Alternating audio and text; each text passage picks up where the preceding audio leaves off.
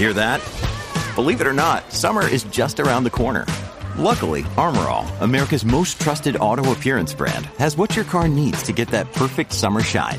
Plus, now through May 31st, we'll give you $5 for every 20 you spend on Armorall products.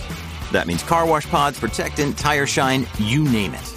Find out how to get your $5 rebate at armorall.com. Armorall, less work, more clean. Terms apply. Another day is here, and you're ready for it. What to wear? Check. Breakfast, lunch, and dinner? Check. Planning for what's next and how to save for it? That's where Bank of America can help. For your financial to-dos, Bank of America has experts ready to help get you closer to your goals. Get started at one of our local financial centers or 24-7 in our mobile banking app. Find a location near you at bankofamerica.com slash talk to us. What would you like the power to do? Mobile banking requires downloading the app and is only available for select devices. Message and data rates may apply. Bank of America and a member FDIC. Creo que hay que empezar con el desmentido, Pedro.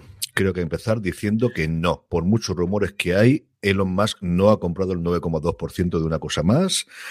Había negociaciones, finalmente se rompieron y tuvo que comprar una empresa menor. Pues mira, porque al final las cosas, bueno, pues, pues, pues las cosas que él pedía, nosotros no podíamos dárselas y al final, pues el señor ha tenido que invertir en Twitter. Se ha tenido que conformar con lo primero que ha pillado y también porque ahí había algo que mejorar, ¿no? Como nosotros somos ya inmejorables, pues bueno, esto es broma, ¿eh? es, es, es, una coña, pero la verdad es que vaya noticia de, de, de, la semana, y diría del mes, del año, y encima el tío se permite hacer la broma de, oye, ¿queréis botón de editar o no? En plan, o lo, lo queréis o no, ahora que estoy aquí. Pero, pero ha sido muy, muy sonado esto, ¿eh? Ha sido muy sonado para salir en todos los medios generalistas, un 22% de subida de las acciones el primer fin de semana, bueno, justo después de la compra. Ya hay comentarios acerca de, de, cómo ha sido acogido, ya tiene mando en plaza. Y es que al final, para bien o para mal, y sobre todo en el mundillo, eh, yo creo que hay un mundo paralelo en el cual Twitter ni le va ni le viene y que sigue estando en Instagram, en Facebook, sin apuras en TikTok.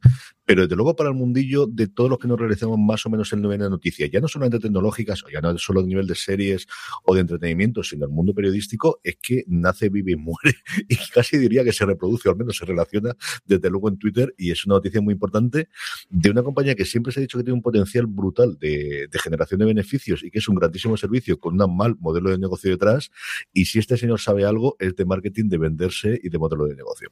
Sí, y, yo creo que también es un poco como los que hicieron las películas de Star Wars, pero las nuevas digo, pero para, para bien. O sea, es decir, en cierto sentido sabían que los, los fans querían esas películas y bueno, pues han ido a hacerlas, ¿no? Lo que pasa es que las hicieron mal, pero ese pequeño detalle. Pero, pero yo creo que, que Elon lo bueno que tiene es que sabe lo que quiere la gente porque está muy metido, como tú dices, en, eh, bueno, pues en marketing, en, en sondear opiniones.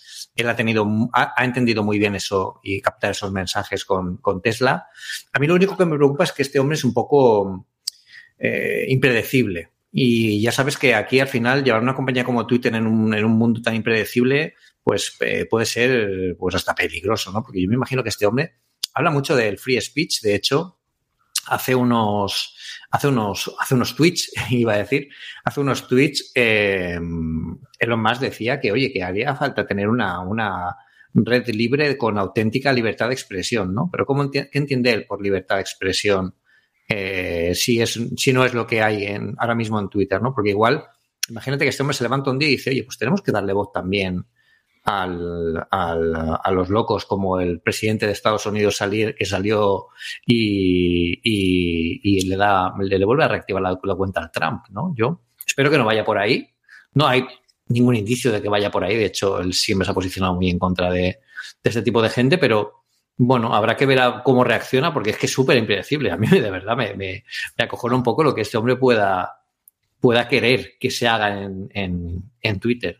Pero bueno, bueno, parece que al final lo han aceptado muy bien, ¿no? El otro día Jack también salió diciendo, oye, pues está muy bien que esté aquí. Bueno, que no puede decir otra cosa tampoco. Es que complicado decirle que no a alguien que te sube el 22% de bolsa en un día. Ya, claro. Y el cómo evolucione después esto, pues yo creo que es una, en general una guerra cultural y de, de, distintos bandos en Estados Unidos brutal que se está haciendo en los últimos tiempos, especialmente a nivel de los medios, de hmm. si las plataformas tienen que ser las que moderen o eso tienen que hacerlo los juzgados. Y ahí pues tiene declaraciones de todos, porque al final Max tiene de un bando, tiene de otro. Yo creo que él se posicionó en contra de que se le cerrase en su momento a Donald Trump la cuenta de Twitter, sin estando en desacuerdo con las opiniones, con las ideas o lo que hiciese en su momento, especialmente en los momentos del asalto del Capitolio del año pasado. Yo creo que Exacto. pues es una cosa que te da muchísima cola cuando se hagan movimientos, pero algo tan sencillo como el botón de editar, que yo creo que es una cosa que llevamos todos reclamando, que 15 años que lleva Twitter existiendo aproximadamente, sí, con todas las modificaciones que tú quieras, pero es que Facebook te lo permite, es que hasta Instagram te lo permite, y mm. puedes hacerlo en todos los demás, que entiendo la parte del récord, entiendo que Twitter, pues eso, que es el medio profesional de los periodistas y que quede ese reflejo y que cuando sacas lo típico de maldita hemeroteca o de los zascas, siempre no, acudes normalmente al post de Instagram, sino que acudes al post de Twitter de hace 15 años de el político, el cómico. Y eso es súper valioso, ¿eh?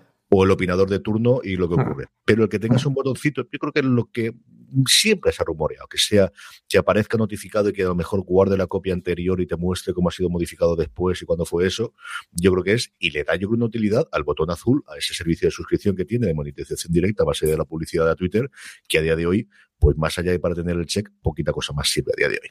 Sí.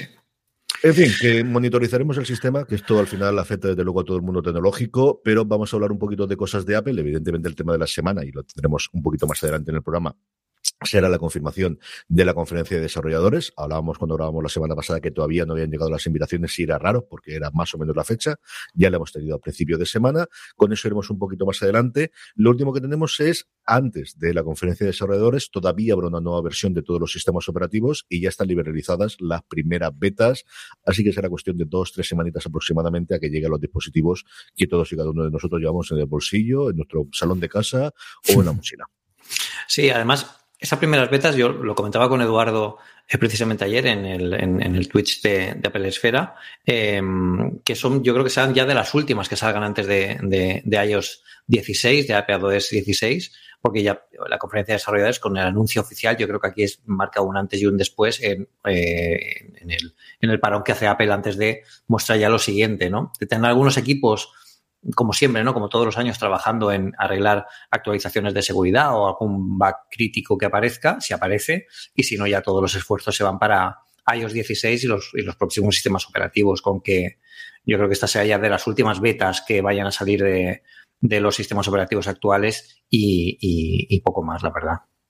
Sí, tampoco tiene un cambio grandísimo como han tenido las últimas, que es fundamentalmente de puesta a punto y yo creo preparación antes de que nos llegue los nuevos sistemas operativos, pues betas iniciales en su presentación en la conferencia de desarrolladores y evidentemente al septiembre con el lanzamiento de los nuevos iPhones como es tradicional. macOS es posiblemente un poquito más tarde, que también es tradicional en los últimos años, hmm. pero que lo tengamos aquí. Hablemos un poquito de retail, hablamos un poquito de puntos hmm. de venta, tan eh, marcado por la pandemia con todos los cierres, parece que ya todo está más o menos abierto, aunque vuelven a sonar, eh, pues eso, tambores de de pandemia, especialmente en Asia. Hemos tenido ahora un confinamiento en Shanghái, las cosas en Taiwán no están nada claras y no está claro si eso va a Estados Unidos y a partir de ahí de todo. Una variante de Omicron que veremos si sigue por la misma tendencia de ser muy, muy contagiosa, pero no tan virulenta desde luego no tan mortal como las oleadas anteriores. Pero como os decía, hablemos de eh, retail porque las últimas cifras eh, colocan a Apple en la tercera después de Walmart y de Amazon y de Amazon por nivel de ventas en el mundo. Sí, yo creo que además es muy importante porque eh, esto demuestra primero varias cosas, ¿no? Una de ellas es que eh, sus tiendas, sus tiendas físicas, en realidad Apple no lo trata como canal de venta, sino como, como, como, canal de comunicación al usuario para que la gente pueda probar y ver sus, sus productos, pero les da igual que se vendan en las tiendas, en las tiendas de Apple o en un reseller o donde sea, ¿no? Sin embargo, eso combinado con la App Store en web y la App Store, perdón, la Apple Store en web y la App Store eh, como tienda de aplicaciones, eh, lo ponen por detrás de Amazon y de Walmart, que es mucho decir. O sea, yo, aquí Walmart no lo conocemos tanto, en Estados Unidos es, bueno, en otros países es bastante potente, pero estamos hablando de que está muy, vamos, en el podium con Amazon. O sea, que es una barbaridad teniendo en cuenta que Apple solo vende productos tecnológicos y aplicaciones, solo entre comillas, porque las aplicaciones además abarcan muchas cosas, pero es un, es un logro y lo encajamos muy bien. De hecho, este, esta, este artículo le dimos una vuelta al titular porque Edu eh, lo publicó con números, creo que lo puso con porcentajes eh, en relativos respecto a otras tiendas, y vimos que la gente no acababa de, no acaba de, entenderlo porque era un post que, que no, era, no estaba siendo demasiado leído, ¿no? Y lo veíamos como una noticia importante, por eso lo hemos destacado también aquí. Dijimos, oye, eh, Vamos a hablar de Bernabeus, ¿no? Lo, hablamos, lo decimos mucho cuando hablamos de, de ¿no? Comparémoslo con cosas que la gente se va a cuantificar cuando las lea, ¿no? Y claro, nosotros Bernabeus aquí no aplica, pero sí que aplica pues tiendas de aplicaciones, ¿no? hicimos los cálculos y estaba por detrás de estas. Y además estas cifras las, eh, las ofrece Apple en sus resultados financieros, están un poco más escondidas en el informe de lo que de, que, de los resultados habituales, pero son súper interesantes y, y, la verdad es que, bueno, pues te dan bastante información de, de, cómo le está yendo a Apple esto y por qué tiene tanto alcance con respecto a, a mucha gente. Yo volví a pasar este fin de semana que estuve en Madrid por la tienda de Sol y estaba como siempre. Me alejé prudentemente porque vi por ahí los cacharros nuevos y dije, no, aparte de mí este cáliz, no, no, no es el momento de beber de ellos, aunque el monitor lo vi. Entonces pasé prudentemente a las 7 de la mañana que estaba cerrado y luego a las 12 de la noche que también estaba cerrado. Las tres o cuatro veces que tuve que pasar por allí. La próxima vez tengo que entrar. Ya está bien, ya está bien, pero vi desde luego el Apple Display, lo vi desde el, Display Studio, lo vi desde lejos y el, el cachorro menos pero, pero el display sí que me llamó muchísimo, muchísimo la atención. La pantalla es una pasada. Pero no hubo forma. No.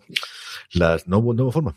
Pedro tenía reuniones y, curiosamente pillaba siempre cuando la, tienda estaba abierta. No, no podía acercar. Curioso. Eh, eh, eh, en realidad, ya, lo comentamos la semana pasada, pero yo creo que es una de las cosas. a ver, es que el Mac, el Mac Studio sorprende porque es muy potente. Es, mm. es, o sea, cualquier cosa que haga aquí es que va muy rápido, ¿no? Lo estoy utilizando ahora mismo y, y va muy rápido. Pero el monitor, el estudio display, me ha sorprendido mucho porque a pesar de no ser HDR, o sea, el panel es una maravilla comparado con el otro. De hecho, los he comparado, ¿no? Otro monitor, eh, además de gama alta, de que también mm, creo que eh, costó unos 1.200, 1.300 euros, y sí que era HDR, y, y el panel del, estudio display es en apariencia, lo que, por lo que veo yo, no, técnicamente las especificaciones técnicas, y es mucho mejor. O sea, yo lo veo espectacularmente mejor que el otro. Y es al final lo que hablamos de los puntos por, pulgada y, cómo se.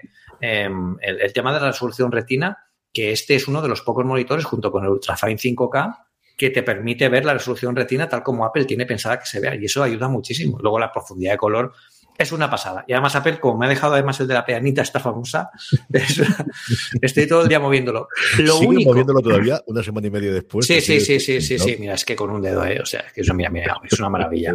tengo conectada la cámara, ¿eh? Para los que no estoy viendo en el podcast, para que, para que vea cómo lo, cómo lo muevo. De todas formas, lo que sí que me gustaría que, que este monitor tuviera o se pudiera hacer es una orientación manual de la cámara que hay arriba que no se dejara completamente al azar, porque ahora, por ejemplo, que estoy hablando contigo, como estamos utilizando una aplicación web eh, para, eh, para, ver, para ver, no sé, directamente las, las caras, eh, claro, como esta aplicación no es compatible con el tracking, ¿ves? Con el center stage, ahora me estoy moviendo, pero eh, la cámara no se mueve. el micrófono y así no te vas de ahí, no te vas de la voz. Exacto. Entonces, si yo lo pongo a la altura en la que en la que yo uso el monitor, ves, quedo como muy bajito. Entonces, esto con una con FaceTime o con una aplicación con Zoom, con cualquiera de estas, sí que me baja la cámara y me la, me la ajusta. Pero yo querría que el sistema operativo me permitiera hacer eso a nivel del controlador de la cámara para que luego cualquier aplicación lo pueda utilizar.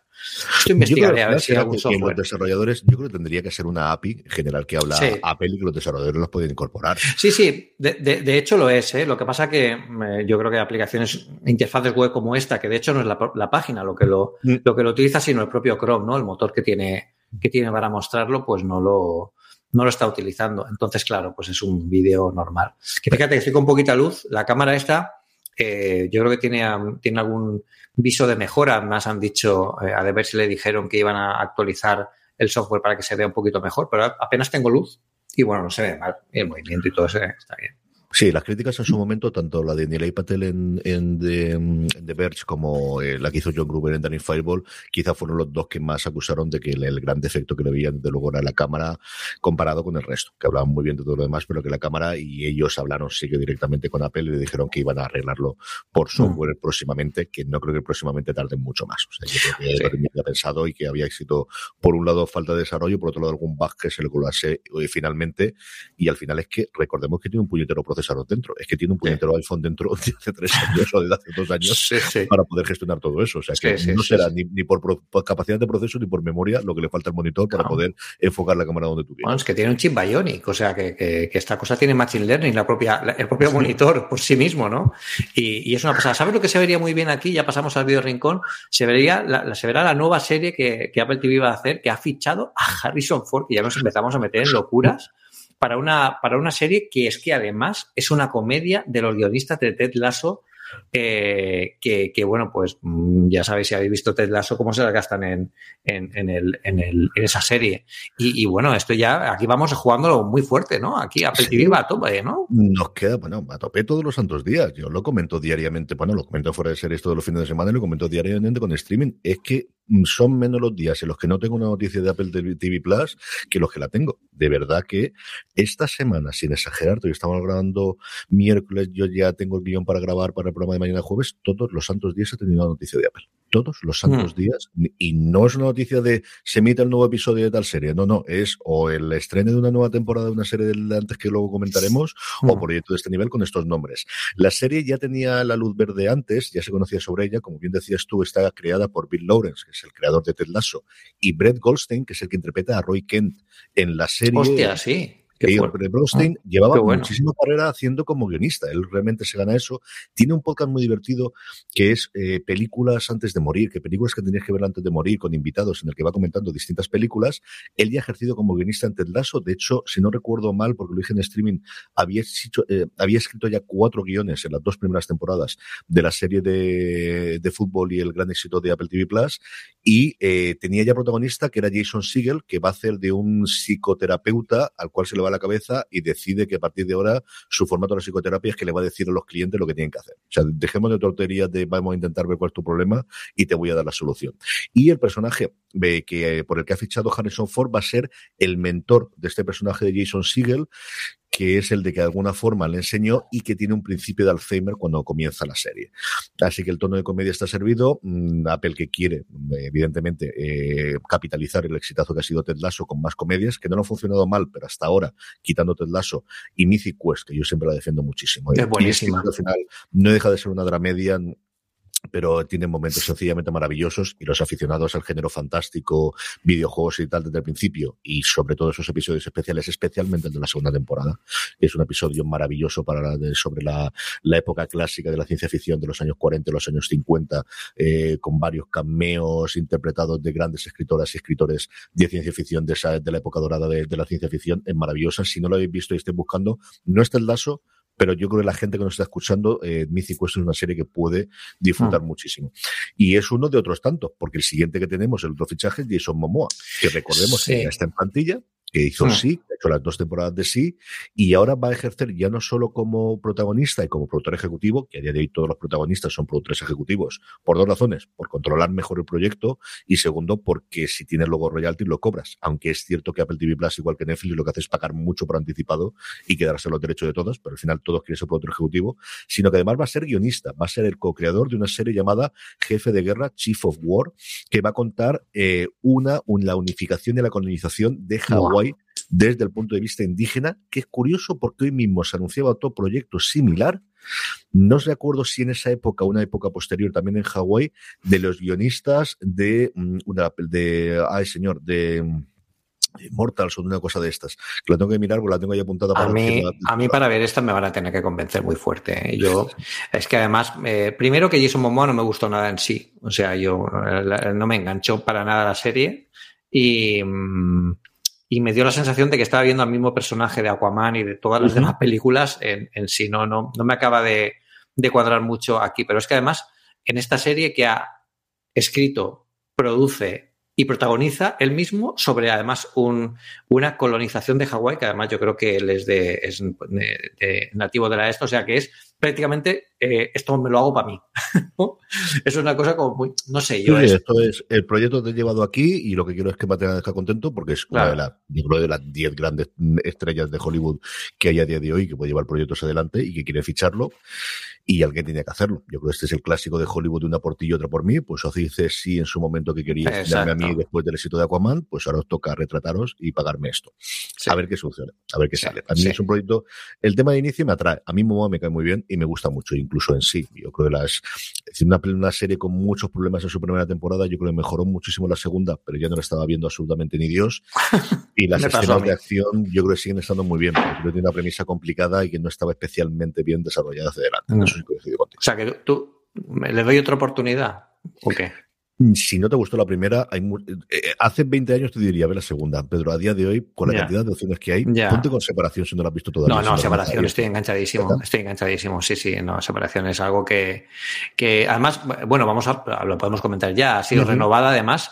Esta semana no tenemos más estrenos en Apple TV Plus, pero es el final de separación que se ha renovado, lo han dicho hoy en nota de prensa por una segunda temporada, así que estamos súper, súper contentos. Y también eh, se desvela, atención, la fecha de estreno y las primeras imágenes de la segunda temporada de Physical, no de Fundación.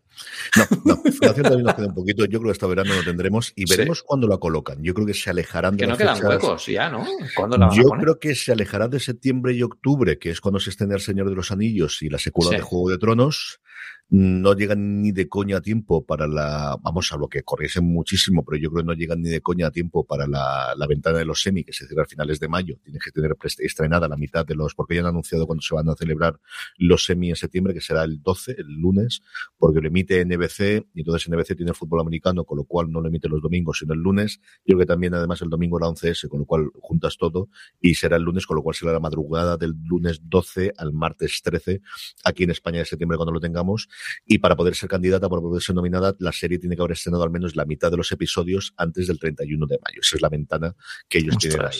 Entonces, yo creo que no llegan y yo creo que no van a cerrarlo, que no lo van a acercar desde luego a, la fecha de estreno de Juego de Tronos o, de, o del Señor de los Anillos, porque yo creo que eso lo va a chupar absolutamente todo. Un Ted Lasso que tiene un tono tan diferente sí podría jugarte ahí y tenerlo, pero es que la cantidad de artículos, comparativas y menciones que haber en esos dos universos durante esas ocho semanas que van a durar conjuntamente en antena las dos series, yo creo que va a ser una cosa insoportable y te tienes que pensar muy seriamente, que sea una serie diferente o muy, muy distinta a estas dos para estrenar algo en esa ventana. Así que Physical, como bien decías, volverá el 3 de junio. A mí es una serie que me gustó mucho la primera temporada. Yo creo que desde, desde luego del rupillo y de mi microuniverso de Twitter y de comentaristas alrededor y en fuera de series, creo que es el que más le gustó. Yo, uh Byrne, que es alguien que no me gustó nada cuando lo vi la primera vez en Damages, en Daños y Perjuicios, con el tiempo me he ido ganando poquito a poco. Aquí tiene una antiheroína, pero vamos, igual que tuvimos los antihéroes, sobre todo en los años 2000, de Tony Soprano y todos los personajes y y Big Mac y todo lo demás. Aquí es una mujer a la que odias por momentos y quieres por momentos y comprendes en muchas de las ocasiones eh, lo que hay, el gran atractivo de la serie es incorporar a Murray Bartlett, a que vimos recientemente en White Lotus, que fue un exitazo para HBO en el verano pasado, que ya está renovada por una segunda temporada, y que yo siempre reivindico su labor en Looking, que es una serie pequeñita de una temporada solo sobre el San Francisco gay en, los años 90, si no recuerdo mal, los años 80-90, en, eh, que hizo HBO Max, que es una serie muy bonita de ver y en la que él hace un papel muy bueno, nada comparado con Wild Lotus. Mm, a mí es una serie, como os digo, que me gustó bastante. Creo que el tono lo veis muy claro también con el primer episodio. Y si no lo habéis visto hasta ahora y os gusta, pues eso, el mundo de, de los 80, el mundo del aerobic y sobre todo, pues una mujer que después de haber sido absolutamente todo se queda encerrada y se ve con treinta y tantos años diciendo que he hecho con mi vida y quiero hacer algo con ella y quiero salir de este matrimonio que sí, que me convenció en su momento, pero que a día de hoy no me llena ni me completa nada, acercarlos a ver Looking, eh, perdón, a ver física que a mí me parece que está muy bien. Y luego vienen dos, eh, bueno, se han visto un primer vistazo a Blackbird, eh, que es una serie de dramática que se va a estrenar ahora en, en julio. Luego, un, primer look a una, a, un a una serie documental que yo tengo muchas ganas de ver, que es Prehistoric Planet, que, bueno, te, pues, te, cuento un poco la vida de, en la época de los dinosaurios a nivel de documental. Ya se hizo algo, yo recuerdo un documental de hace muchísimos años que fue como súper innovador, ¿no? Porque utilizaba las técnicas de infografía que para la época eran muy, muy muy complicadas de hacer para mostrar dinosaurios en su hábitat como si fueran pues, un documental que ves en la 2, ¿no? Y eso fue muy chulo en aquella época. Yo creo que retoma un poco el, el espíritu aquel y, tiene muy buena pinta. Y de la primera de Black Bear no sé mucho más, ¿no? Es un drama de unas. De, de, parece que se, se, desarrolla en alguna cárcel o algo así. Sí, es un drama carcelario. El principal atractivo para mí es que está escrita por Dennis Lehane, que es el responsable pues, de, de Mississippi River en su momento, de un montón de películas nominadas, un montón de guiones, que ha trabajado muchísimo con David Simon. Estuvo en la mesa de guionistas en su momento de The Wire. Y como os digo, es alguien que si leéis cosas eh, o si os gusta el mundo de, de thriller y de, de novela negra, es alguien para seguirle mucho. En los protagonistas, el principal es Stephen Murphy, eh, Egerton y Hauser, y luego está Greg Kinnear y Ray Liotta, que quizás ese desde luego el nombre para mí más atractivo de lo que tenemos, aunque los dos protagonistas principales son Taron Egerton y Paul Walter Hauser, y sobre todo, como os digo, a mí me gusta por la parte de, de Dennis Lehane, que al final es alguien al que yo he leído las, las novelas, he visto varios, bueno, prácticamente todo lo que ha hecho conjuntamente con David Simon, luego estuvo entre meses, si no recuerdo mal también, y me gusta absolutamente todo lo que hace. Pero la de dinosaurios a mí me tiene loco. O sea, ved de verdad el tráiler, ved el adelanto que comentamos esta semana también en Fuera de Series, es que la serie está producida por John Favreau, que algo sabe de esto, porque al final fue el que desarrolló toda la tecnología en su momento para la adaptación del libro de la selva en imagen real y fue el que dio todos esos pasos que luego desembocaron en la creación del volume, de, de esas pantallas LED eh, gestionadas con el motor de Unreal que utilizan para... Eh, para rodar de Mandalorian y que ahora se ha extendido a todas, está Picard lo ha utilizado también la segunda temporada, es que la música la pone Hans Zimmer y es que la narración la pone eh, Sir David Attenborough. Entonces, ahí wow. para verla en versión Ojo, original. Eh. Y el rodaje es que no sabes dónde está la diferencia. Yo vi un trocito que es el que pusimos nosotros en el fin de semana en Fuera de Series, que es unas tortugas, que ves que las tortugas sí. están grabadas, es decir, que se fueron a la isla que fuera y de repente te aparece un tiranosaurio res pequeñito y el tiranosaurio res papá después, chico, yo no logro adivinar dónde acaba el, el, metraje rodado y dónde acaba y dónde empiezan los efectos especiales. Es apabullante, apabullante, qué bueno, de verdad. Qué bueno. Y yo que soy un loco de los dinosaurios, esta ya tengo hora y día fijada, se estrenará. Además, es un formato sí. curioso porque se estrenan todos los días un episodio, desde el lunes 27 de mayo al viernes 20, perdón, desde el lunes 23 de mayo al viernes 27 un episodio todos los días durante esa semana del, de mayo, del 23 Un episodio al 27. diario. Sí. Esto lo han hecho muy poquitos, lo hicieron, lo hizo en su momento HBO con, en terapia, con In Treatment. En la primera temporada era así, era un episodio todos los días, de lunes a viernes. Eh, Netflix lo ha hecho en alguna ocasión con alguna cosa de emitir dos o tres, no recuerdo, miento, Disney Plus lo hizo en su momento con la serie de los Beatles el año pasado, sabía yo que había una gorda. Con, con Get Back lo hizo exactamente igual, lo hizo en tres días consecutivos. Y esta es la primera intento que yo recuerdo de Apple TV Plus que haga algo similar. Así que, como os digo, del 23 al, del 23 al 27 de mayo, un episodio todos los santos días de este eh, planeta prehistórico que a mí me tiene loco y a mi hija Charlotte te cuento que ella ha salido de no su padre y le encantan los dinosaurios. A mí también, a mí también. Habrá que ver, habrá que ver lo que, lo que sacan aquí. Vamos con los rumores, Pedro. Rumores. cosa, o al menos me parece a mí. Mm. Mira que está ahora rastreando todo lo que tiene en Esfera sí. y fundamentalmente lo que vemos es las declaraciones de Min Kuo, que ya está en Twitter, por cierto, hablando de Twitter sí, que hablábamos sí, al principio, que se ha incorporado allí. Y sí, al principio había de, pero será verdad, o será un troll, o será mentira. No, parece que sí que es verdad. Y contando el posible futuro bastante negro para el Touch ID, que durante los últimos dos años de pandemia se rumoreaba que podía seguir Apple esa senda de incorporar el lector de huellas debajo de la pantalla. Y lo que dice el bueno de Michikuo es que no, de eso nada, todo nos lo jugamos a Face ID. Tú eras, tú eras pro, pro Touch ID, ¿no? Total y absolutamente. yo, yo me, me, me, acordaba de algo yo. Yo, yo creo que lo comentamos una vez en los tiempos pasados, ah. es, yo creo que al final lo que yo espero del móvil es que me reconozca y que utilice las tecnologías a su alcance para que si estoy con una regaña abierta porque son las cinco y media de la mañana y me he levantado, pues si me tiene que tratar por el dedo, me detente por el dedo. Si me puede mirar la cara, me mire por la cara. Y yo creo que al final, realmente, el que hubiese algo que sea de la forma que sea, me reconozca, hay. Veo las ventajas que tiene desde luego Face ID en el 95% de los casos, pero hay veces, especialmente cuando me despierto a esas horas, en el que ponerme el portátil, el móvil en la pantalla para que me lo vea, pues es un poco incómodo y sobre todo con el iPad. Con el que me pasa con diferencias con el iPad Pro. Mm, aquí el tema es que, claro, eh, o sea, yo entiendo que, claro, evidentemente si tuviéramos en el botón el Face ID, todo, todo sería eh, mejor, ¿no? Pero yo entiendo que aquí Primero, que a nivel de complejidad técnica, igual tener todos los dispositivos biométricos eh, dentro de un mismo controlador para verificar la seguridad, puede dar problemas de a cuál le damos prioridad.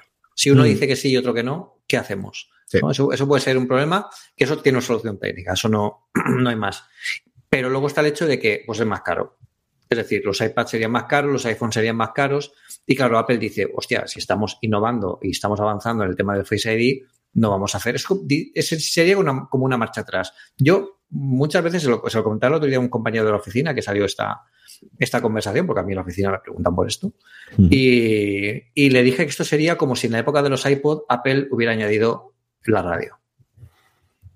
Más o menos, ¿eh? Porque la gente dice, pero si yo quiero radio, ¿por qué no pueden poner radio? Es un dispositivo de, super... No dimos vueltas con lo de la radio, porque no tenía radio cuando todo Super última tecnología, pero ¿por qué no, no, hay radio? Es que no, no entiende nadie y tal. Sí que hubo algún modelo de iPod al final que tuvo radio, creo que fue el iPod Nano de mm, cuarta generación o por ahí, si la memoria no me falla. Eh, que la radio, además, la antena era el, cable auricular, o sea que ahí no, no, puedes conectar. Sí. Pero bueno, en el iPhone, por ejemplo, no tiene radio. Es decir, eh, claro, la gente se quejaba mucho porque no es un tema de no poner o poner, ¿no? Yo creo que ahí, bueno, en, ese caso era un poco más de cabezonería y un poco de decir, oye, queremos ir a lo digital y esto lo vemos una marcha atrás. Pero, pero bueno, em, esto yo creo que al final eh, estaba claro que no iba a, salir. Yo creo que han aprovechado la tecnología que tienen y de hecho la han evolucionado con el Touch ID de segunda generación que tienen, por ejemplo, los, eh, los iPad Air y los iPad mini de nuevos que han salido ahora y la verdad es que funciona muy bien. Pero la verdad es que una vez que te acostumbras y que ahora que funciona bien el Face ID para todo, pues va muy bien. La, lo peor es pues tener que mirar la pantalla para poder desbloquear, eh, desbloquearte. Pero eh, si luego vas a usarla, la pantalla, ¿no, Carlos? O sea, pasa a tener que mirarla igual. O, o, como tú te bloqueas el iPad y ya no la miras con el Touch No, pero la miro así, Pedro. Mira, ahora que no la miro así. O sea, esto es mi cara a, las cinco y media, seis y media de la mañana cuando yo me despierto viene a ser más o menos esto. Y la luz y que no yo, la pantalla. Yo te, pondría, yo te pondría a mirar a un, un, portátil que tenemos en el trabajo que es un HP, de los buenos, ¿eh? Elite Book con altavoces Bang Olufsen, o sea, una pasada, una Next Generation. Y tiene un sistema de verificación biométrica que eso cuando lo abres, de verdad, parece que quieras enamorar al portátil cada vez que lo abres, para que te reconozca. Tienes que mirarlo así fijamente, hacerte para atrás, mover un poco la boca. O sea, es una mm, completa locura lo mal que funciona y eso que este se supone que es tope de gama. Mm. O sea que, tenemos que dar las gracias a cómo funciona Face ID. Eh, aunque sí, claro, estaría mejor que lo tuviera todo, pero, pero bueno. ¿Y cuándo llegan los portátiles, Pedro? Porque esa es la siguiente vertiente que, tenemos ahí abandonada. ¿eh? Sí, bueno, esta pregunta yo, yo siempre aprovecho para decir que estuve con Phil Schiller en, una presentación face to face y, Phil Schiller, le preguntamos esto al mismísimo Phil Schiller, y además esto fue cuando tuvimos la exclusiva en Apple Esfera del MacBook Pro de 16 pulgadas en noviembre de 2019 y fue en un apartamento ahí en Nueva York y estaba Phil Schiller junto con cuatro o cinco más periodistas que, que estuve y le preguntamos esto, oye, ¿por qué este MacBook Pro no tiene el Face ID. Y Phil Schiller nos dijo algo que ya nos había dicho antes cuando hablábamos de pantallas táctiles en los MacBook. Es decir, lo hemos probado y pensamos que no hace falta. En el, Face ID no hace falta porque, oye, con los portátiles sí que es cierto que sí o sí vas a tener que poner la mano en una cosa que se llama teclado. Y en el teclado, pues tienes un botón que tiene el, el Touch ID, que es mucho más cómodo. Eh, con la pantalla, pues hay muchas, hay muchas personas que utilizan eh, el, portátil con la pantalla ah, bajada, con la pantalla tapada. No sé, no lo vio, no lo vio muy operativo. Yo creo que en, algún punto, de alguna forma, llegará cuando Face ID mejor evolucione a otra cosa, pero ahora mismo yo creo que, que Touch ID eh, funciona muy bien. De todas formas, para los Mac, yo siempre digo que la mejor forma de desbloquear un Mac es con el Apple Watch. Olvidaos de Face ID, si tienes, lo tienes vinculado, tocas una tecla y ¡pam! y ya estás dentro si tienes el, Apple Watch puesto. Sí, una vez que te acostumbras, desde luego lo más cómodo del mundo. Yo mm. siento que ahora entre las camisas y el este que tienes que hacer, y arremangarte y el esto puede poco más, pero porque también llevamos el tiempo que llevamos en los últimos tiempos. Pero en el momento que ya voy con camisetas o con polos o lo que sea, desde luego lo más cómodo diferencia. Vamos ya con las preguntas de los oyentes, preguntas que nos hacéis llegar a través de nuestro grupo de Telegram. Ya sabéis, telegram.me barra una cosa más, donde habla directamente todos los días más de 350 personas de Apple, de tecnología en general, y cada vez que vamos a grabar os avisamos para que nos pregunten, que siempre responde nuestra audiencia. Empezamos por ahí y ABR nos pregunta, dice, se rumorea mucho que el iPhone 14 traerá el mismo procesador que el 13. Por muy potente que ya sea este procesador, ¿cuál podría ser la característica diferencial para que alguien se compre un 14 en vez de un 13 o un 13 Pro por el mismo precio? Hmm. Yo creo que aquí, eh, bueno, habrá que ver si esto finalmente es posible, ¿no? Y esto es una pesadilla, para, sobre todo para la gente de marketing, ¿no? Yo me imagino a los departamentos de marketing entrando a la gente de producto y decir, sentaos que tenemos que hablar, contaros una cosa. y es que esto, eh, eh, precisamente va a ser esto, ¿no? O sea, ¿qué va a tener estos iPhone que, que, sean atractivos de comprar y no comprar, por ejemplo, los modelos que ya tenemos ahora mismo con esos procesadores? Yo creo que aquí, pues no sé, igual mejoran la cámara o bajan el precio es un movimiento que me cuadra con Apple, pero me cuadra con Apple en un Apple de otra época, ¿no? Porque esto básicamente es lo que hizo con el 5C. Es decir, coger un nuevo diseño o mm. un nuevo, una nueva caja, si la cambian de alguna forma, y poner el procesador antiguo. Pero es que si mantienen el mismo formato y mantienen el procesador, el procesador antiguo, para eso no, eso no es un iPhone 14, es un iPhone 13. O sea, no hace falta sacarlo. Otra cosa es que no saquen iPhone 13, eh, iPhone 14 ni iPhone 14 Pro y que digan, oye, tenéis el iPhone 13, iPhone 13 Pro. Y luego queréis el tope de gama, pues solo están en Pro Max, en Pro, bueno, en, Pro y en Pro Max, perdón. Mm. O sea, es decir, no habría ni mini ni, ni, ni, iPhone 14 normal, sino simplemente son los que ya existen. Y los Pro, pues sí que serían los que tienen los de esta generación, que serían el Pro y el Pro Max. si no, no entiendo cómo, cómo, qué es lo que quieren sacar o qué es lo que quieren añadir, que no añadan otro, porque además diversificaría mucho lo que ofrece cada, cada dispositivo y no sé, parece que es un poco confuso, ¿no? Es posible que los tiene, que lo hayan explorado de alguna forma. Igual incluso lo, exploraron para una siguiente generación de los iPhone SE, eh, que a lo mejor llevan un procesador de este tipo y se ha filtrado de esta forma y se pensaban que a lo mejor eh, estaban hablando de los iPhone 14 y estaban hablando de los, iPhone SE de la siguiente generación. No se sabe, ¿no? Todo esto no deja de ser un rumor, pero, pero bueno, oye, eh, veamos a ver cómo, cómo, cómo queda. El propio ABR y AV nos preguntaba acerca de la conferencia de desarrolladores, nos preguntaba hmm. acerca de qué es lo que esperamos EI y podemos yo creo que hablar un poquito con esa confirmación, eh, Pedro, que es del 16 eh, al 6, eh, el, perdóname, el 6 de junio. En comienza con Keynote totalmente virtual, excepto para algunos seleccionados que van a tener presencial. Sí, sí. Sí, eh, ha sido la, gran noticia de la semana. Yo creo que eh, llegó una semana más tarde de lo que esperábamos, porque con las fechas de otros años ha llegado una semana antes. Y bueno, se ha confirmado un poco, yo es lo que yo lo que pensaba, yo creo que también lo hablamos aquí en el, podcast de Apple Esfera, em, que básicamente es, oye, vamos a hacer un evento en el que los protagonistas, ya lo he dicho muchas veces, la última vez que estuve yo, la, última presencial que hubo en, California, que estuve yo, me di cuenta de que realmente los protagonistas de ese evento son los desarrolladores. Y si tú vuelves a hacer un evento presencial, si llevas a la prensa, el protagonista va a ser la prensa y lo que la prensa, la, la, prensa presente, ¿no? O sea, la prensa ofrezca, ¿no? Yo creo que en este punto ellos no quieren eso. Yo creo que quieren es poner el foco en los desarrolladores y en los estudiantes que están allí para, generar el mundillo del desarrollo un poco más importante. Entonces, el movimiento que han hecho es perfecto. Oye, seguimos en online, son unos meses también de transición, yo creo. Yo creo que en septiembre seguro que va a ser presencial completamente, pero aquí todavía no. Seguimos en online para todo el mundo, pero vamos a invitar a un grupo selecto, para que sí que se puede, que podemos cumplir las medidas de seguridad, es decir, es algo muy acotado, pero no de, prensa, sino de, de, la gente que queremos dar protagonismo aquí, que son los desarrolladores, para que vean el Apple Park, para que vean la Keynote en directo seguramente es desde, el propio Steve Jobs Theater. en la retransmisión mm. en directo allí la podrán ver allí, pero que luego se pasen por el campus, que vean todo lo que Apple ofrece eh, y todo lo que, lo que, bueno, la compañía es más allá de la aprobación o no de, sus aplicaciones en la App Store. Yo creo que está muy bien, muy bien pensado, porque luego además, en septiembre, si la, ya la hacen presencial, la presentación de los nuevos iPhone, ahí es donde la presentación eh, tendrá el foco puesto en el producto, en lo, que, en, lo que, en lo que comente la prensa por primera vez después de tres años eh, sin presencialidad y se va a dar el foco más al, al, producto. O sea que yo creo que aquí el movimiento es bastante, bastante coherente. Sí, está, lo que confirmaba es que la gente que iba a acudir allí no iba a hacer, no iba a estar en la presentación porque la presentación será grabada una vez más, que van a verla allí y que tendrán, pues eso, desarrolladores que pueden presentar en, en un concurso y una especie de lotería y lo que Apple lleva bastante tiempo también haciendo, que son jóvenes desarrolladores, gente que está incluso en institutos, no ni siquiera en la universidad y que está avanzándose y que siempre han querido tener ese cuidado o ese mismo a la gente joven y incorporarla al ecosistema eh, poquito a poco y que van a estar ahí dentro. Eso que viene siendo un billete de Willy Wonka. Sí, totalmente. Total y absolutamente. Nos han llegado varias preguntas con ellas que yo creo que nos podemos utilizarla para, para contestarla precisamente por ellos. La primera, AV y también ABR nos decía que cree que, que creemos que significa el cartel con el logo de Swift en la invitación de la conferencia. Puede ser que no se vea nada de hardware y por otro lado, ¿será que es una versión para iPad y que permita hacer aplicaciones completas, que es el gran sueño húmedo de los desarrolladores de iPad, que se pueda programar en, en iOS y en iPadOS OS directamente de los dispositivos móviles de Apple? Bueno, de hecho ya hay algo así, ¿no? Con Swift Playgrounds eh, se, puede eh, programar una aplicación completa desde el iPad y publicarla directamente en la App Store sin utilizar un Mac para absolutamente nada, ¿no? Tenéis artículos de, Julio César en, Apple Esfera donde cuenta un poco cómo funciona todo esto.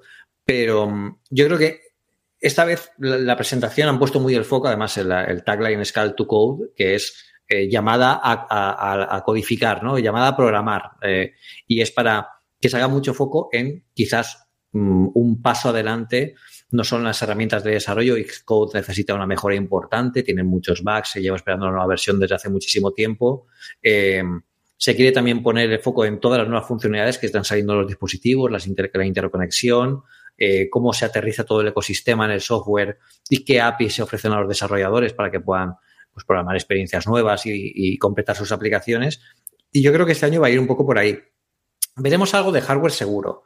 Yo mm, cada vez estoy más convencido de que igual veremos el Mac Pro, finalmente. Sí, porque son tres años después de la presentación del último Mac Pro.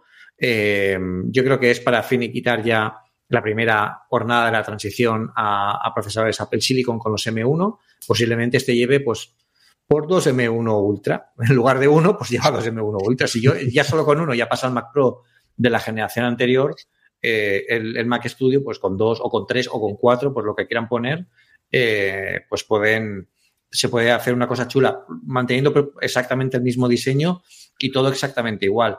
O quizás un iPad Pro, eh, perdón, un iPad Pro, un, un, iMac Pro, que hablábamos que quizás no era posible, que luego sí que podría llegar. Pero yo creo que se va a centrar mucho en, en, APIs, en software y en el avanzar en los sistemas operativos, que es también interesante ver qué es lo que van a ofrecernos en los nuevos sistemas. En esa línea, Martín nos decía que aparte de estar atónito con nuestro ritmo de programas, que como no puede ser menos él, no sigue con su ritmo de preguntas, ¿qué es de todas las actualizaciones de los sistemas operativos que se nos promete y la propia presentación, la propia invitación, mejor dicho, de Apple, las anunciabas, cuál nos apetece personalmente más? De todas. Pues mira, a mí este año el Mac. Yo creo que el Mac lleva mucho tiempo pasando un poco desapercibido y yo creo que ahora está en un punto, digo el Mac OS, yo creo que ahora está en un punto en el que los Mac están más encima de la mesa que nunca, nunca mejor dicho, a nivel de procesador, a nivel de que la gente vuelve a, oírlos. Eh, están girando otra vez de nuevo muchas cabezas y yo creo que es el momento de que Mac OS ofrezca algo no diferente radicalmente, no hablo de una nueva interfaz ni de nada, ni de nada como eso, pero sí quizás un cambio en, bueno, pues nuevo tipo de aplicaciones, nuevo tipo, nuevas versiones de, de, cómo se hacen las cosas. Em, y que sobre todo la, interconexión con todo el ecosistema, con el iPad, eh, con el sistema de archivos, por ejemplo, que tienen los iPad, que yo creo que es una cosa que iPadOS podría mejorar este año, pues yo creo que sí que se podría, sí que se podría dar. Yo me, me apetece mucho ver lo que hacen con macOS este año. Y por supuesto, este año ya sí que es el año de que me pongan el multiusuario en el iPad. Me ha dicho Tim que se lo llevo pidiendo ya cuatro o cinco años que dice que este seguro que lo hace, seguro. Que va a ver si es posible técnicamente, no se sabe. Poner un multiusuario en un sistema operativo que es heredado básicamente lo que tienes en macOS. Venga, adelante y que lleva cinco años en esa versión rara que había de educación. Acuérdate que en su momento lo presentaron. O sea, que existió, existir, existió. Luego, mm, aquello parecía que iban a sacarlo después, tres meses después, eh, en general, y se corrió un mm. tupido velo y murió el sueño de los justos y nunca más se supo. La respuesta fácil para mí, desde luego, es ese, porque creo que es la que tiene más capacidad de, recorrido. o sea, la que veo más posibilidad para hacerla. Mm. La que me pide el corazoncito es Apple TV, porque al final es el caso que yo utilizo muchísimo y, y cada día estoy más contento con él y creo que tiene también quizás no tanto recorrido como tiene iPadOS, ni, ni la capacidad, ni desde luego el número de usuarios que tiene, pero yo creo que es una cosa en la que eh, se puede hacer algún cambio. Esta semana Plex, que no sé si al final, sí, yo creo que voy a tener la recomendación de la semana y luego la semana que viene comento la que tenía para ahora. Plex ha, presentado un nuevo interfaz general que incorpora todos los servicios de streaming que tú tengas. Realmente lo que hacen ellos es como catcher de todo lo que tengas, de tú buscas Juego de Tronos y le has dicho antes que estás suscrito a HBO Max, pues te va a aparecer ahí dentro, vas a poder poner, marcar todos los episodios y todo demás y saltar directamente de ahí a tu plataforma para verla, know. Que es la promesa de siempre que ha tenido, que tuvo Google originalmente, que tuvo Apple y que por la negación a entrar porque por un lado, Apple siempre ha querido que eso esté a través de la aplicación de TV, Netflix mm. no entra, con lo cual, en el momento que no entra Netflix, ya sabes que te falta esa pata de ahí en medio, y esa promesa de un anillo para controlarlos a todos, hablando del Señor de los Anillos, de tengo el lugar donde tengo acceso a todas mis suscripciones, más todas mis compras, más todos mis alquileres, más todos los DVDs que RIPE, más todos los archivos que milagrosamente aparecen en mi disco duro, más todo lo que todos sabemos. Esa promesa que al final es lo que tendría que hacer un, concentrador de ahí. Y yo creo que ya recorrido desde luego para Apple TV, eh, para el Apple TV, más allá de que si saliese un nuevo cacharro que pudiese incorporar pantalla o un gestor integrado de toda la parte de home, tenga que estar ahí dentro de la actualización de software. Yo creo que esas son, hmm. desde luego, las dos respuestas rápidas que podemos tener. Pedro nos preguntaba si vemos viable un iPad de 15 pulgadas o más, que también es una cosa que en los últimos tiempos se está rumoreando un poquito. Yo creo que no.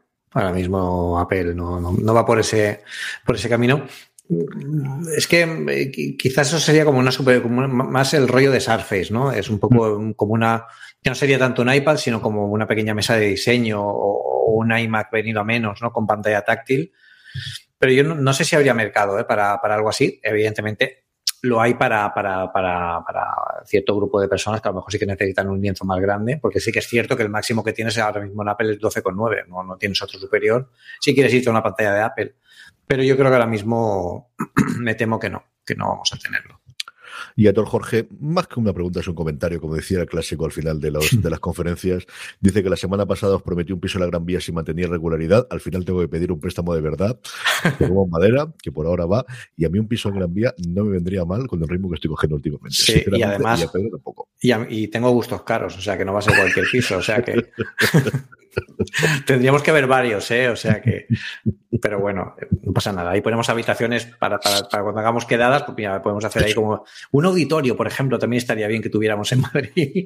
bueno, yo, tenemos el de, tenemos el de, el, de, Apple Esfera, sí. Lo que pasa es que con todo el rollo este de, la pandemia y tal no nos dejan llevar a gente, pero a ver si montamos algo ahí con las charlas y venís todos también. Yo creo que eso ya han dicho que a partir de abril ya tenemos la liberación de las mascarillas mm. y pues eso, moleada de este Omicron variante más Omicron menos.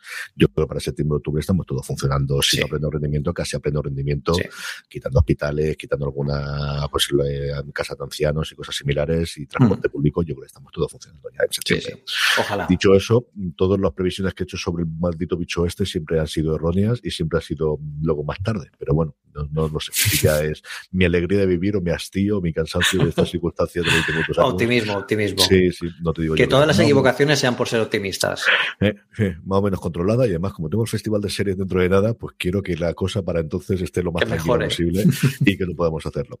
Pues Pedro, recomendación de la semana. Pues yo esta semana voy a recomendar algo que, que bueno, a mí, eh, esta mañana además, yo por la mañana es cuando voy a la oficina, yo voy dos días a, la semana a la oficina. Eh, aquí en Barcelona y, lo que hago es irme una hora antes y desayuno tranquilamente, me tomo un café, me tomo un croissant tranquilamente y me pongo a leer. Entonces leo que además me llevo el iPad mini y, estos últimos, bueno, estas últimas semanas estoy repasando eh, algo que, es una publicación completamente atípica a lo que estamos acostumbrados a ver hoy en día y es que son fanzines. Eh, que, bueno, vienen de la época de hace 30 años de los primeros ordenadores de 8 bits, pero se siguen manteniendo y siguen teniendo versión hoy en día eh, completamente digital, completamente gratuita. Y es un fanzine de, bueno, para los que no sepáis, fanzine es una publicación hecha en casa, hecha de forma casera, no es una, una publicación profesional. Antes se hacía fotocopiando y recortando e imprimiendo como se podía, eh, pues lo, que, lo, que, queríamos, lo que queríamos enseñar, ¿no? Eh, y, hoy en día se sigue manteniendo, eso cuando llega Internet, pues todos los fanzines que habían de la época pues se fueron quedando atrás, pero este es uno de los que ha mantenido, es, es el fanzine CAD, C-A-A-D, ¿vale? Que es el Club de Aventuras AD, eh, que es, es un fanzine dedicado a las aventuras de texto. eh, en los años, a final de los años 80, este fanzine se dedicaba a recopilar un poco pues, todas las aventuras conversacionales que habían, pero bueno, hablan un poco de todas, aventuras gráficas, aventuras conversacionales, y también te cuentan un poco, bueno, cuáles son los últimos juegos que han salido al mercado de esto, que además hay una cantidad de juegos tremendo aunque, aunque no lo parezca, aunque estemos en este año. Y luego la maquetación es fantástica. La actual es como si fuera una revista. O sea, es, me recuerda mucho a mí a la Retro Gamer, por ejemplo. Además tiene cierto aire retro también. Y, y es muy chula de leer porque te cuenta historias de cómo se hacen las aventuras. Eh, bueno, califican aventuras, te cuentan novedades. Eh, cómo jugar a estas aventuras, cómo descubrir, eh, pues bueno, nuevas aventuras que a lo mejor no pensábamos que nos iban a gustar o no. Y está, está muy bien. Pero es que además las primeras, los primeros números, los que de verdad eran escritos a máquina de escribir, de esas que te faltan alguna letra y luego la pones tú con boli y, recortas y pegas las carátulas de los juegos, las, las ilustraciones de revistas para que te queden bien maquetado y luego lo repartes fotocopiado. Eso eh, siguen estando disponibles, las han pasado todas a PDF y las podéis bajar de forma completamente gratuita en, la dirección que, pondremos en, la descripción del podcast. Y yo os animo a que las bajéis, la podéis bajar directamente en PDF, la metéis en libros como lo tengo yo en el, en el iPad y la tenéis ahí para ver siempre, porque es de verdad un placer, una cosa de la época que a mí me gusta mucho, evidentemente, porque viví la época. Pero estoy seguro que muchos de los que os gustan estos juegos de aventuras, estos libros de, de, de, aventura, de ciencia ficción, de Dungeons and Dragons, todo ese mundillo está muy bien ambientado ahí y es muy curioso leer lo que se hablaba en la época de esto y ver lo bien hecho que sigue haciéndolo hoy en día Juanjo Muñoz, que era eh, un antiguo integrante de Aventuras AD, eh, aventuras que salían bajo el sello de Dynamic en los 80 y que, bueno, sigue con toda la pasión de hoy en día y, está muy bien. Y yo también os voy a recomendar que en este año que hemos estado sin escucharnos, he hecho un pequeño script en Bash para Mac y para Linux que permite compilar una aventura conversacional directamente desde el Mac o desde Linux y te crea el DSK para cargarlo en cualquier Amstrad del real o virtual o lo que queráis. Eso os lo explicaré otro día. está, intentando, está intentando Carlos ponerlo, porque no, no, me da tiempo a mí a ponerlo en, la escaleta que tenemos y, y, se ha quedado así un poco como esto donde lo saco. Porque no, yo le dejo el hueco aquí y Pedro pondrá aquí. Tengo un GitHub, tengo un GitHub con este código y yo ahí tenéis todo el código fuente, lo podéis utilizar si tenéis eh, ganas de cacharrear. Yo me montaré algún tutorial para que, para que la gente lo vea. es muy chulo porque podéis crear un juego para Amstrad en cinco minutos. O sea, es una pasada. Es, es una maravilla. Y que tengamos que explicar que es un fanzine, Pedro, es señal de, Qué época más bonita, tío. Qué época más bonita. Yo he comprado fanzines fotocopiados en, tiendas de cómics, en Elche, en Alicante. O sea que. Una barbaridad. Yo lo que tengo sobre todo son de los primeros fanhunters de Cels Piños. Claro. Los mis hermanos todos. Además, todos firmados, porque tenía algunos que yo recuerdo, esto puede hacer más de 20 años, cuando Cels vino a hacer una firma a Ateneo, de decir, hay algunos de esos que no los tengo ni yo, porque los vendí todos en su momento y no quedaba, porque mis padres los compraba todos mi padre estas cosas siempre la ha hecho cuando ha tenido un montón, desde luego, de, series y tal. Y luego mi amigo Jorge Villar, que hizo su fanzine que se llama La Mascreta, de música eh, alternativa en la provincia de Alicante, que en el número 2, creo recordar el 3, tuvo a Natch, cuando todavía Natch era Natch Scratch, es la primera vez que salió en una revista, más o menos formalmente, y del que hemos hecho ahora en la productora una eh, serie documental que tenéis en la página web de Apunt, del, canal de autonómico de aquí de la provincia, bueno, de la comunidad valenciana, en el que entrevistamos un montón de gente de la época con la excusa de la mascleta y en el que le volvemos a enseñar cómo salían en su momento en los fanzines y se quedan alucinados de, ver pues, pues lo que fue en su momento, ¿no? Son muy chulos, son muy chulos. Hay muchos fanzines además que siguen estando digitales. Yo os recomiendo este porque de verdad tiene un atractivo de la época y del mundillo retro y de este mundillo de aventuras, de juegos de aventuras y tal, muy chulo. Pero además hay fanzines de un montón de, cosas todavía por ahí por internet que, que son muy chulos de ver, sí. Mi recomendación de la semana, como os decía antes, es Plex, el servicio que yo creo muchos de vosotros conoceréis, que originalmente era una forma de catalogar los archivos que teníamos dentro de nuestros discos duros audiovisuales, tanto de música como de series, como de películas, que hace un tiempo ya empezó a tener contenido propio, normalmente licenciados de películas o de series con anuncios y que podían tenerlo. Tuvo un acuerdo con Tidal para tener también la música dentro y como os digo, que esta misma semana ha anunciado, cuando entréis ahora en plex.tv, que es la web directamente, eh, nos saluda la anuncio diciendo bye bye streaming struggle, es decir, adiós a los enredos del streaming, porque lo que te permiten es, cuando vayas a entrar ahora o crees una cuenta nueva, te va a decir cuáles son todos los servicios de streaming a los que estás suscritos y que quieres que tengamos dentro de nuestra plataforma. Y los marcas absolutamente todo, él te recomienda los principales inicialmente, pero luego están todos. O sea, está Crunchyroll, están todos los canales en Estados Unidos que está dentro de Apple TV o de, o de Amazon Prime Video con los channels, absolutamente todos. Hay un centenar fácilmente entre canales que tengan contenido propio. Y una vez que entres a partir de ahí y vayas a hacer cualquier búsqueda, pues como os digo, va a comparar no solo lo que tú tienes guardado y almacenado en tu disco duro, sino lo que está en esos servicios de streaming combinando toda la información. Pueden marcar pues cualquier película que tú tengas, que hayas comprado, que hayas alquilado, que esté en tu disco duro, con la serie que estés viendo en ese momento, que esté en Netflix o que esté en cualquier plataforma. Es de verdad lo poquito que yo lo trasteado, porque llevo una semana de puñetera locura y pude, pero sí que paré ayer 10 minutos para verlo y para ver si realmente era así, hice la prueba y de verdad que lo que yo trasteé realmente funciona de esta forma y desde luego lo más cercano, como os decía, a ese sueño de, de los últimos años de la llegada de las plataformas de tenerlo todo integrado en el mismo sitio. Así que si habéis dejado de utilizar, por ejemplo, en mi caso, durante los últimos tiempos y con la facilidad que dan las plataformas, Plex eh, y no la necesidad de, de, episodios pirateados como teníamos hace 15 o 16 años, que era muy complicado tenerlos y cada vez se utiliza menos, de verdad que es una, para utilizarlo como centro habitual, el poder utilizarlo con todos los dispositivos y también a través de la web, echarle un ojo a la nueva funcionalidad de Plex, que yo creo que os puede gustar mucho si lo tuvieses abandonado en su momento. Echaremos un ojo. Yo soy súper usuario de Flex, de Plex. Antes lo era más. De hecho, yo eh, empecé a utilizar incluso eh, agregadores como el, el, XBMC que había en su época, que podías además meterle scripts para que no, conectara con páginas. Sí, sí, sí, sí. Pero Plex es súper completo. La verdad es que es una pasada de, de aplicación. Pues otro día aquí, en la oficina, Pedro. Pues sí. sí. Es increíble, pero bueno, aquí estamos. Ya ha habido un montón de cosas, ha, ha, habido un montón de cosas que, que comentar y que ver y, y, y, van a empezar ahora a moverse muchas más porque estamos ya en la recta final. En la recta final no, pero en el comienzo más bien de, de la conferencia de desarrolladores y es cuando se va a empezar a agitar todo porque ya no solo vamos a empezar a oír hablar rumores de la conferencia de desarrolladores, sino también de los próximos eh, lo que se vaya a presentar en septiembre. Yo es que quiero hablar ya de septiembre, a ver si pasa ya verano. y tenemos alguna buena noticia ahí.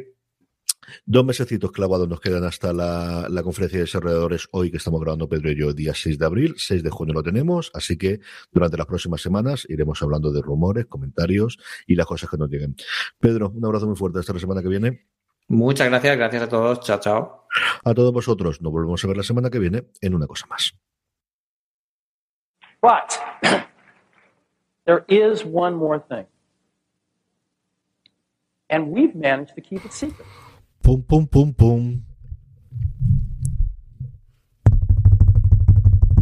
Pum, pum, pum, pum, pum.